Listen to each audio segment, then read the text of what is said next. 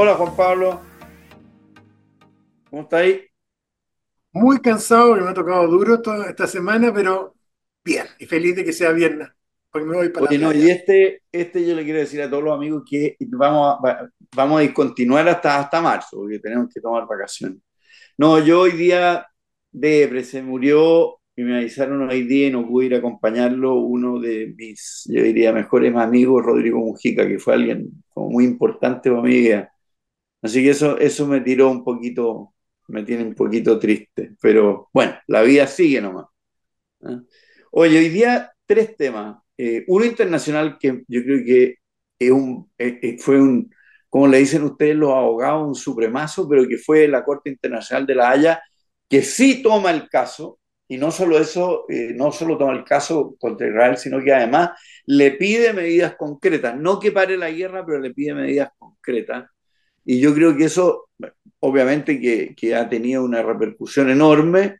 Eh, era raro que la Haya se abstuviera. El otro tema son las pensiones de gracia, que ya esto es, como decían en el campo, eh, se cargan solo en el partido fútbol. Y no, no pueden equivocarse tanto. Es una cosa absolutamente loco. Y ahí tú dirás, ¿quiénes, ¿quiénes toman la decisión? Hay un cuestionamiento grave también al Instituto Chileno de Derechos Humanos de cómo está conformado, qué es lo que hacen, etcétera, etcétera. Y como último tema, las vacaciones, que todo el mundo está empezando y podemos hablar de dónde nos gustaría ir, cuáles son las mejores, etcétera, etcétera, etcétera. Así que démosle y partamos con, eh, con el tema de la Corte Internacional de la Haya. Eh, falló en forma contundente, fíjate que de algunos de los seis puntos, incluso el el israelita que estaba en la, que es miembro de la corte, apoyó algunas de, las de, los incisos. Eh, para Israel yo creo que un balde de agua fría. Eh, y le ordena, ahora yo no sé, eh, yo entiendo que es binding, ¿no? pero no sé si puede, está obligado a hacerlo o cómo lo pueden obligar a una serie de medidas en favor de la población civil. Así que ahí te abro el tema, este es un tema legal internacional bonito. Muy importante, un tema que a mí me apasiona cada vez más, es ver cómo construimos y seguimos construyendo el sistema del derecho internacional público. Y sobre todo en la parte no solo de cómo nos relacionamos Estado con Estado, sino en la parte más interesante, la de los conflictos. Cómo intervenimos desde que creamos, ¿no es cierto?, la Liga de las Naciones hace 100 años atrás. Eh, Ginebra, Ginebra 1, 2 y 3. Ginebra, claro, pero, pero además después las Naciones Unidas, después la Corte Internacional de la Haya, el Tribunal Penal Internacional. Es, primero esto es un tremendo paso hacia adelante porque desaparece esta sensación, Israel apoyado por la Unión Europea y apoyado por Estados Unidos, con cierta reticencia, pero apoyado, la historia del siglo, del último siglo ha sido una vergüenza que aquí cuando las atrocidades las cometió un país chico, le sacábamos la mugre, y los condenamos, los llevábamos presos. Si un serbio o un croata hacían no sé qué, les pasamos por arriba. Pero cuando esto eran tropas norteamericanas, tropas alemanas, tropas holandesas, como pasó en un caso, o Israel, esto no lo hacíamos. Entonces, yo creo que es primero un tremendo paso que hayan, se hayan metido en el caso, pero además la solución me pareció buena. Yo tengo la impresión que efectivamente era jodido después de, eh, viendo el origen de esto y que era una agresión propia de una guerra, lo que ellos vivieron fue una invasión de su territorio con la muerte de, más de mil civiles, decirle usted no se puede defender, pero se meten y le dicen, oiga, una cosa que usted se puede defender y no le vamos a discutir su derecho a defensa, pero la otra le dice, usted tiene que tomar las medidas para proteger a los civiles. Siendo realista, y esto lo hablamos la última vez, César, acuérdate que esta es la línea, uno siempre habla de nosotros dos que nos gusta la historia de la Segunda Guerra, obviamente uno siempre critica a los nazis, pero nosotros dos siempre hemos tenido, siendo pro aliados, eh, hemos sido críticos del bombardeo de Dresden, del bombardeo de Tokio, ¿no es cierto? Y de la guerra de Vietnam después, y algunas masacres que se realizaron completamente gratuitas, con civiles, Milay, ¿te acuerdas? En su momento. Eh, eh, en fin, Estados Unidos nunca fue sancionado, al final nunca fue sancionado a nadie por unas 400. Y el teniente Cali salió libre. Salió libre, al final lo conmuta. Entonces, aquí hay un doble estándar en Occidente de las democracias europeas, un doble estándar que yo creo que puede empezar a romperse con este precedente. Creo que es muy importante el fallo de decirle, señor, usted tiene derecho a defenderse, pero usted tiene obligaciones, obligaciones, que es lo que dice el fallo, de protección de la población civil. Y por lo tanto, y claro, entendemos que hay daño colateral en ciertos casos, pero eso es distinto a que usted se dedique a a, atacar a población civil. Así que creo que es un tremendo avance. Yo lo miraba con cierto escepticismo y yo aplaudo el fallo, lo extraordinario y que además nos tiene que permitirse, eso es lo que nos gusta, la cuestión histórica y teórica. Tú sabes que aquí hay un cáncer que se metió entre medio a propósito de Kissinger, lo hablamos en su momento, a lo que nos gustan las relaciones internacionales las relaciones internacionales y sus estudios en los últimos 100 años ha empujado al final, tú sabes, esta pelea entre los idealistas que creen que hay normas que, que restringen los estados y los realistas, ¿te acuerdas? Que decían, no, aquí la cuestión, señor Hermosilla, está muy bien, pero la guerra es así, y si hay que bombardear Camboya, Estados Unidos tiene que bombardear Camboya, y si tiene que matar un millón de civiles, lo tiene que matar, no. Ese realismo que es hipócrita, porque además uno se gira y después eh, tiene un discurso completamente distinto, a mí me parece que es intolerable en las democracias. En las dictaduras, en las tiranías da lo mismo, porque son tiranos para adentro y para afuera. Pero en las democracias es inaceptable. Y por lo tanto, yo creo, espero que esto genere una discusión teórica, además, mostrando cómo es inaceptable la realpolitik, no en el sentido de Metternich, sino en el sentido de, eh, de Kissinger y de decirse que la guerra es brutal y a mí no vengan a hablar de civiles cuando yo tengo que salir a bombardear al enemigo. Creo y son daños colaterales. Y son daños colaterales. Y metió el dedo en la llaga ahí, la haya, en este momento. Y por lo tanto, yo lo hallo, no sé cuál es tu opinión, pero lo hallo muy sano, muy bueno. Este, este voto del, del, del israelí adentro lo hallo súper bueno también. Y que volvamos a perdernos de vista. O sea, si nosotros perdemos de vista eh, a los civiles en la guerra. O sea, volvemos antes de Gengis Khan. No, o sea, volvemos a sí, pues la guerra de evitar los daños a los civiles. Pues. Fíjate claro. que además es un problema, es, es, ha sido casi un problema del siglo XX y, y, de ahora. Si tú te figuras, las guerras napoleónicas no asaltaban a los civiles, no los ¿no? tocaban, ¿ya? Y la primera guerra mundial fue la, primera fue a partir de la guerra del 14, en que parte se acentúa con la Segunda Guerra Mundial y después ya ha sido pan de cada día, o sea, por, por, por el hecho mismo de los bombardeos, ¿no es cierto? No, Desde me acuerdo los, los, rusos, los rusos en Afganistán diciendo lo mismo que los norteamericanos, oiga, borró un pueblo completo del mapa, es que habían terroristas, bueno, pero ¿y los civiles? Man? Entonces, yo creo que aquí las grandes potencias se comportan para afuera todas iguales. Entonces, yo creo que ahí eh, esto vuelve a poner a, poner algún límite y a, volver a decirse que el concepto de civilización, así de clave, el concepto de civilización obviamente no anula el derecho a defensa y el uso de la fuerza en la defensa cuando hay una agresión, pero no es cualquier violencia. Y yo creo que ahí... Y además, qué bueno, qué bueno, Juan Pablo, que sea además una corte internacional, bien elegida, que ya existe. O sea, no es el juicio de Nuremberg que fue una cuestión ad hoc en que dijimos ya, nosotros lo juzgamos. Claro, tenía, por tenía lo que... el tufo de la justicia de los, de, los de los que ganaron. Claro, esto no, pues esto es una, es una, un, una instancia que ya está instalada, que tiene su tradición su, y que va creando jurisprudencia, que yo creo que es lo más importante. Tal cual, no, pero yo le doy un tremendo paso aquí. Los amigos y amigas que nos escuchan, si no se han informado, métanse, fallo, está lleno de resúmenes en Deutsche Welle, hay un muy bueno en la BBC, eh, muy bueno también, pero está lleno, eh, métanse en la norma porque el fallo que... Pero para Netanyahu, oye, para Netanyahu este es un golpazo. ¿eh? Es que yo creo que el, estamos, ¿sabes lo que pasa? Sin duda que es un tremendo golpe, pero además está mostrando que aquí hay otro problema. Aquí hay problemas que no son del Estado de Israel, son de Netanyahu. Hoy día tenemos un sí. problema político, hoy día está quedando claro para los norteamericanos y para la Unión Europea que aquí hay un problema con Netanyahu, que no es el Estado de Israel per se, sino que es él directamente y la forma que tiene de, de manejar la política internacional. Claro, y, y, bueno, es Netanyahu y su alianza política, que en el fondo él, la alianza política de Netanyahu tiene sectores que son realmente muy extremos, o sea, que piden la desaparición de los palestinos en la práctica, o sea, fíjate tú que una de, las de, la, de los dictámenes es que se castigue a quienes promuevan un genocidio palestino. Y no lo está diciendo porque alguien inventó o, o, alguien se le salió, sino que porque hay sectores políticos de Israel que sí lo promueven. Sí, pues que es la desaparición del Estado de Israel en forma de, de Palestina y el Estado palestino en forma total. No, Así que un buen, un buen tema, un buen, un buen tema internacional.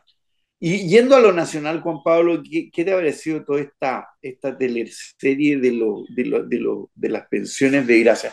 Uno, las pensiones de gracia, me acuerdo que se las dan a las viudas de héroes de la guerra del Pacífico, a las viudas de cuestiones importantes. Eh, ese, es lo que uno tiene en mente de lo que es una pensión de gracia. Alguien que ha tenido un comportamiento heroico hacia la patria. mira, yo mi abuela era hija de veterano de la Guerra del Pacífico, fue un teniente que estuvo en la campaña de la Sierra, que lo hirieron mi bisabuelo. Eh, ella era de la zona de Talca, de ahí Cauquienes, de Chanco, del de ese Chanco, no del otro Chanco, Eh, pero de- ella era Maulina, mi abuela. Y ella siempre me hablaba la historia de su papá, de todo el mundo. Eh, y ella recibía, cuando, mientras estuvo soltera, ella recibió pensión, porque el papá se había muerto, pensión de hija de veterano de la Guerra Pacífica, que era una pensión que yo creo que ella ha sido la última que la recibió. Bueno, la cosa es que eh, yo quiero hacer un disclaimer, fuera del obvio que yo soy gobernista, muy crítico, pero soy gobernista, y por lo tanto eso va a jugar en contra del gobierno, la opinión que voy a dar, porque me gusta defender al gobierno. Pero quiero hacer un disclaimer teórico, y creo que lo puedo, puedo acreditar que tengo la razón. Yo hago cursos de crisis en un par de posgrados que hay de, de manejos de crisis y cosas, y con Invítame un día. encantado, ahí te- creo que se viene uno luego, uno próximo de la Universidad Adolfo Ibáñez, un diplomadito, eh, pero viene con manejo de crisis, y a mí me toca todo el módulo que dura un día completo bueno. sobre el cuento del manejo de crisis desde el punto de vista legal. ¿Y cuál es mi tesis? A propósito de este caso, que es como case study, mi tesis es que los problemas en realidad nunca son uno, sino que son dos. El problema es, se cometieron errores, digamos, o lo que sea, y terminaste dándole pensiones a un niño que estaba condenado por, por, filmación de pornografía infantil o, o por abuso sexual, o no sé, unas cosas de terror. Pero esa, no, esa es la mitad, si es que no menos, de la crisis. La otra mitad es cómo reaccionas. Te pongo por ejemplo. Si tú miras Francia, escándalo de abuso sexual en la iglesia, el mismo escándalo que en España, que en Chile, ¿por qué en Francia la cosa no voló? Porque la iglesia en Francia, en la conferencia episcopal, lo enfrentó en forma distinta. Y dijo, perdón, reconoció el tiro, se pusieron colorados y convocaron una investigación independiente, la apoyaron, no encubrieron el entonces, a propósito, ¿a dónde voy con todo esto? Este, esto que tú cuentas muestra mi tesis.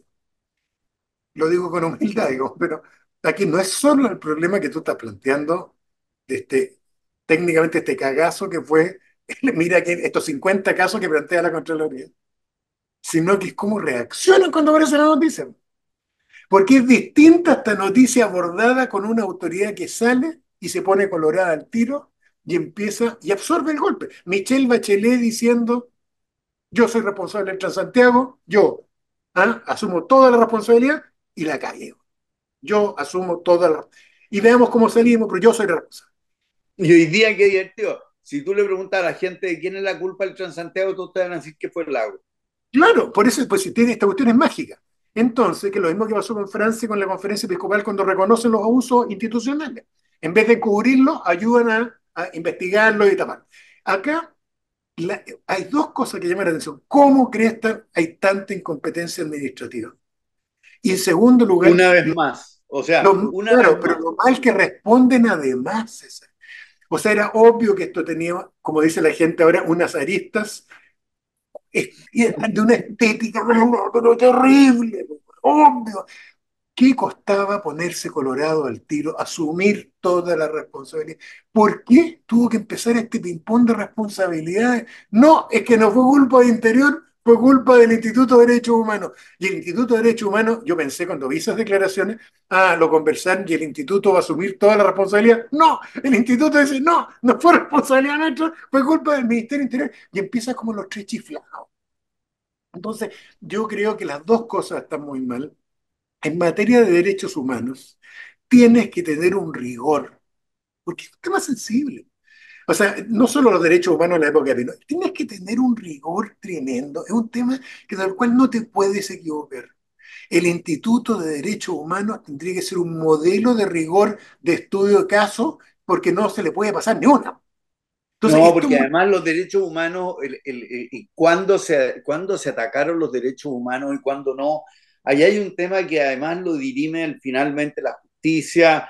Eh, hay que ser súper cuidadoso porque siempre eh, tiene aristas, es decir, siempre eh, no, no, no siempre brutalmente claro, como en el caso de tu abuela, ¿no es cierto?, que era hija de un héroe de la República en una guerra, en fin, en fin, sino que son, oye, no es que a mí me pegaron primero, es que a mí me pegaron después, eh, mira tú el caso de la, de la fiscal Chong, que ahora parece que al cabro del carabinero no lo empujó al río, sino que fue, ¿no es cierto?, un encontrón que tuvieron y, tuvo la suerte, pero yo creo que hay que tener lentitud y paciencia para calificar cuando existe un abuso de los derechos humanos y el doble de paciencia encima de eso para dar una, una, compensación.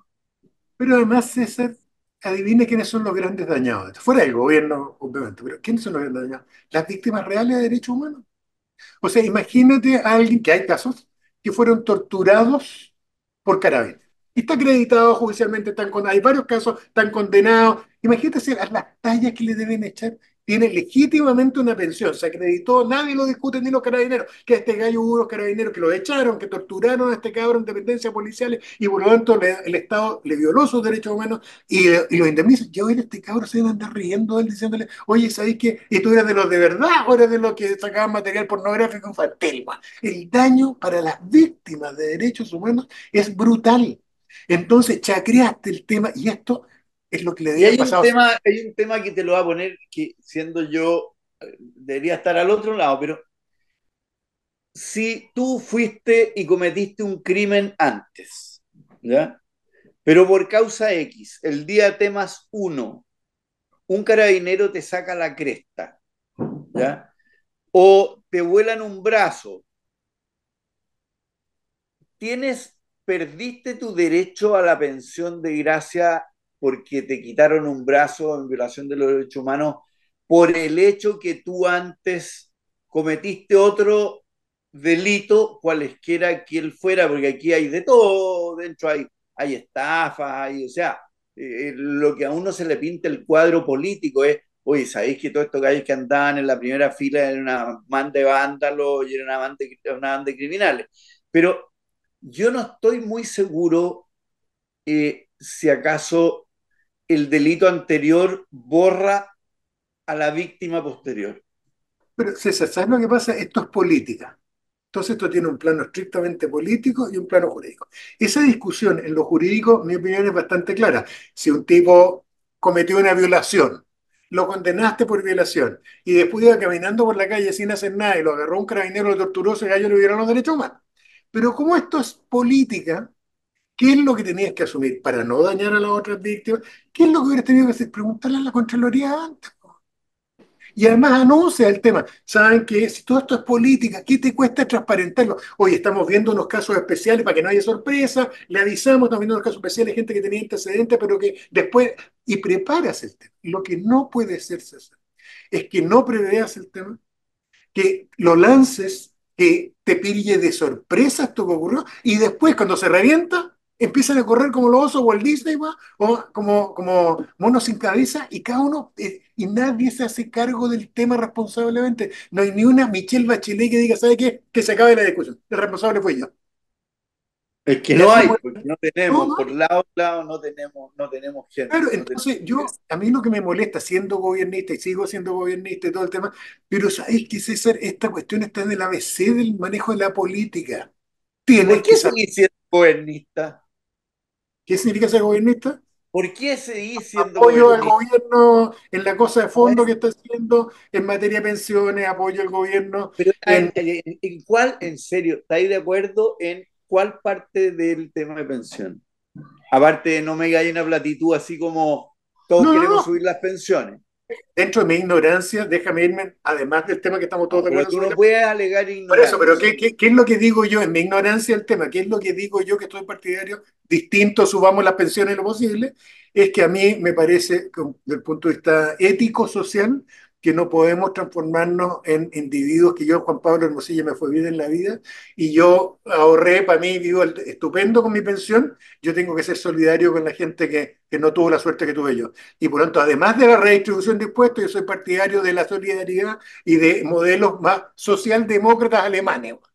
Y eso no debería solucionarse a través de mayores impuestos generales que los financian los más ricos y no a través de un impuesto al ¿qué va a trabajo. Bueno, ya, ya. Me suena Pero que sí, pero no tengo idea, porque no, no es un tema que no solo no domino en, en una cosa oscura mía, nunca me ha interesado meterme al fondo del tema pensión.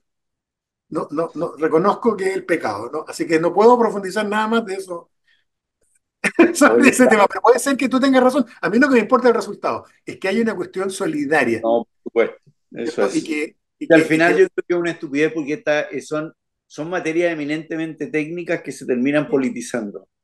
Y lo mismo que la ISAPRE. Y, y, y, y, a ver, incluso lo que estábamos hablando recién de las pensiones de gracia, si tú lo miras, es un problema también técnico-jurídico. ¿A quién se la doy? ¿Por qué se la doy? ¿Cuál es la forma?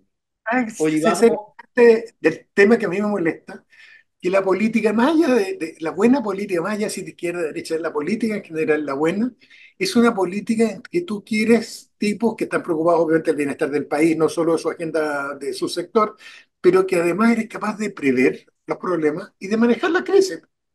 Siempre van a haber crisis. Parte importante de lo que fue el gobierno, los dos gobiernos Piñera, los dos gobiernos Michelle Bachelet anteriores, fueron manejo de crisis. Pero, pero el ABC del manejo de crisis como que no está en mi querido gobierno.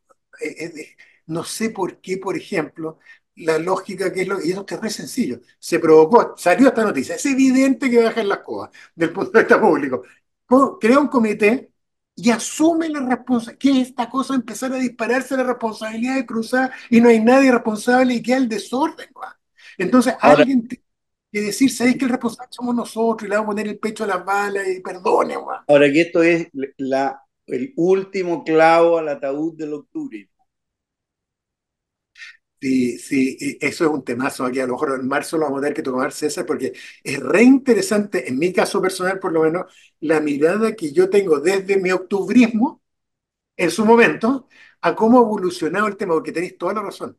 Aquí esto, así como golpea en una primera línea, pero medio oculta a las víctimas legítimas de derechos humanos, ensuciaste a, todo, a toda la patota, pero además detrás hay un tema de, que, que tú tienes toda razón, es el tema de, de esta efervescencia que creamos y que no solo no la pudimos controlar, está teniendo un funeral malo. Mm, Malo, malo. Oye, vamos a la última. Yo supuestamente estoy en vacaciones, pero igual me llaman, weón, y, y- y saben que me pueden llamar. Y, y yo te quería preguntar, cuando uno entra en vacaciones, yo creo que una de las dificultades más grandes para los adultos, porque cuando uno era niño, las vacaciones eran formidables, eran larguísimas, eh, se hacían largas, estaba llena de cosas nuevas para uno, de, de descanso con los papás a cargo. En cambio, para los adultos, cuando tú preguntas, el tema es, ¿cómo cresta me desconecto? Me desconecto viajando, me desconecto poniendo en mi mail, César Barro Montero salió de vacaciones, así que llame en marzo, o cuál es el truco de desconectarse y dejar de pensar en cuestiones. Yo creo que eh, es súper difícil. A mí me ha costado toda la vida mucho, ¿ya? ¿ya? Eh, la logro aquí en el campo, arriando vacas. Eh, ayer le enseñé a galopar a, dos nietas, eso fue notable, notable. En llamas ella, en llamas yo. Pero, pero ¿qué opináis tú de eso? Lo mismo es, es mejor salir del país y irse a pasear por la Toscana, eh, llevar a los niños a Disney, con, también con la agitación que significa eso, o simplemente irse a la orilla de un lago y olvidarse de todo, leer libros y matarse la risa. No sé, me confundo con el tema porque trato todos los sistemas y no funcionan bien. Yo viajé hace un tiempo atrás a Estados Unidos con familia y, y traté de desconectarme y no pude y terminé trabajando desde allá.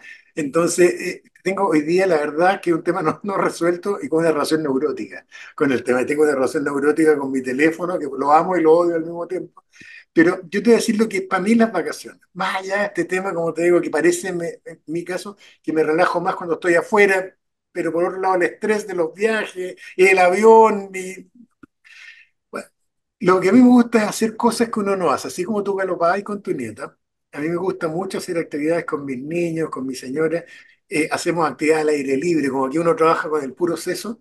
Salimos a correr con los niños, obviamente ellos son jóvenes, yo estoy lleno de lesiones, viejo, pero para lo pasamos chancho. Tenemos una rutina que es exquisita, que es de repente salir a correr temprano en la mañana de ahí irnos a un par de picadas que tenemos en la playa de locales que están abiertos para tomar desayuno a las 8. Entonces salimos a correr como las media, corremos media hora, 40 minutos y nos vamos así nomás a tomar desayuno en unos huevos revueltos con tocino, café, croissant, no tengo idea, alguna cosa media grosera y después te duchas y nos volvemos a meter a la cama. Esa cuestión de, salir a pescar con mis niños, tenemos un botecito ahí, salir, yo sé que hay gente que hoy día es contraria a la pesca y a la casa, pero sabéis que seré muy primitivo, pero la pesca me produce a mí un relax, acompañar a mi hijo a pescar. Eh, y cuando no, cuando no nos vamos a comer el bichito, muchas veces lo devolvemos. Y si no, el pescado y se lleva una sierra, ah, un, un, jurel o algo que se pueda comer. ¿Quedan sierras todavía, Juan Pablo? Yo me acuerdo haber salido con mi tío Ramón Montero a pescar sierra y que, que, se y mordían, er, eran capaces con los dientes de cortar el nylon. Había que ponerle de hecho, nosotros, claro, usamos, ojalá siempre un alambrito arriba para que no se lo muerda, y dos, usamos guantes, porque ven los bichos tienen todo tipo de bacterias que están en los dientes y salen del agua y están como, es como cazar jabalí, así como que es, seria la cosa. Y hay algunas, nosotros hemos sacado algunas sierras grandes, grandes, grandes. Eh, entonces, creo que eh, esa cuestión me encanta. Y lo otro, cambiar los hábitos de lectura, Metiendo, meter en cosas más, obviamente novelas, me gustan las novelas policiales, pero la lectura como lavado interno de, de cabeza, me, me, gusta cambiar la lectura. Y tratar de dormir, César, para mí, yo siempre duermo bien, no, nunca duermo menos seis horas, anoche dormí ocho horas, pero, pero dormir, esa cuestión que, mira, hay veces que logro dormir cuatro veces en el día. Duermo en la noche, me despierto a las siete, salgo a correr, tomamos desayuno, me ducho, me vuelvo a meter la cama y me vuelvo a quedar dormido. Me despierto, vamos a almorzar, vuelvo, siesta. en 24 horas, 24 Esa cuestión para mí es maravillosa. Y por último, es la vida social. Cuando hay en Chile, la ventaja de la vida social en Chile, y cuando uno está en lugares que tiene amigos, parientes, qué sé yo, es poder hacer vida social y lo paso muy bien. Esta vida social que uno en Santiago se pone a correr y no alcanzan, sea la salud. Entonces, eso hoy día es más el tiempo familiar fundamental de poder estar ahí tranquilo, con hijos, con señora. Eh, eh, y pasarlo bien, pero pucha que son importantes las vacaciones. A mí lo que, ¿sabes qué es lo que me gusta? A mí me gusta poder leer hasta las 4 de la mañana sin preocuparme de que tengo que levantarme a las 8. Y cuando un libro te come, te come y lo seguí, le da y le da hasta que lo terminas. Sí, sí, sí, tal cual.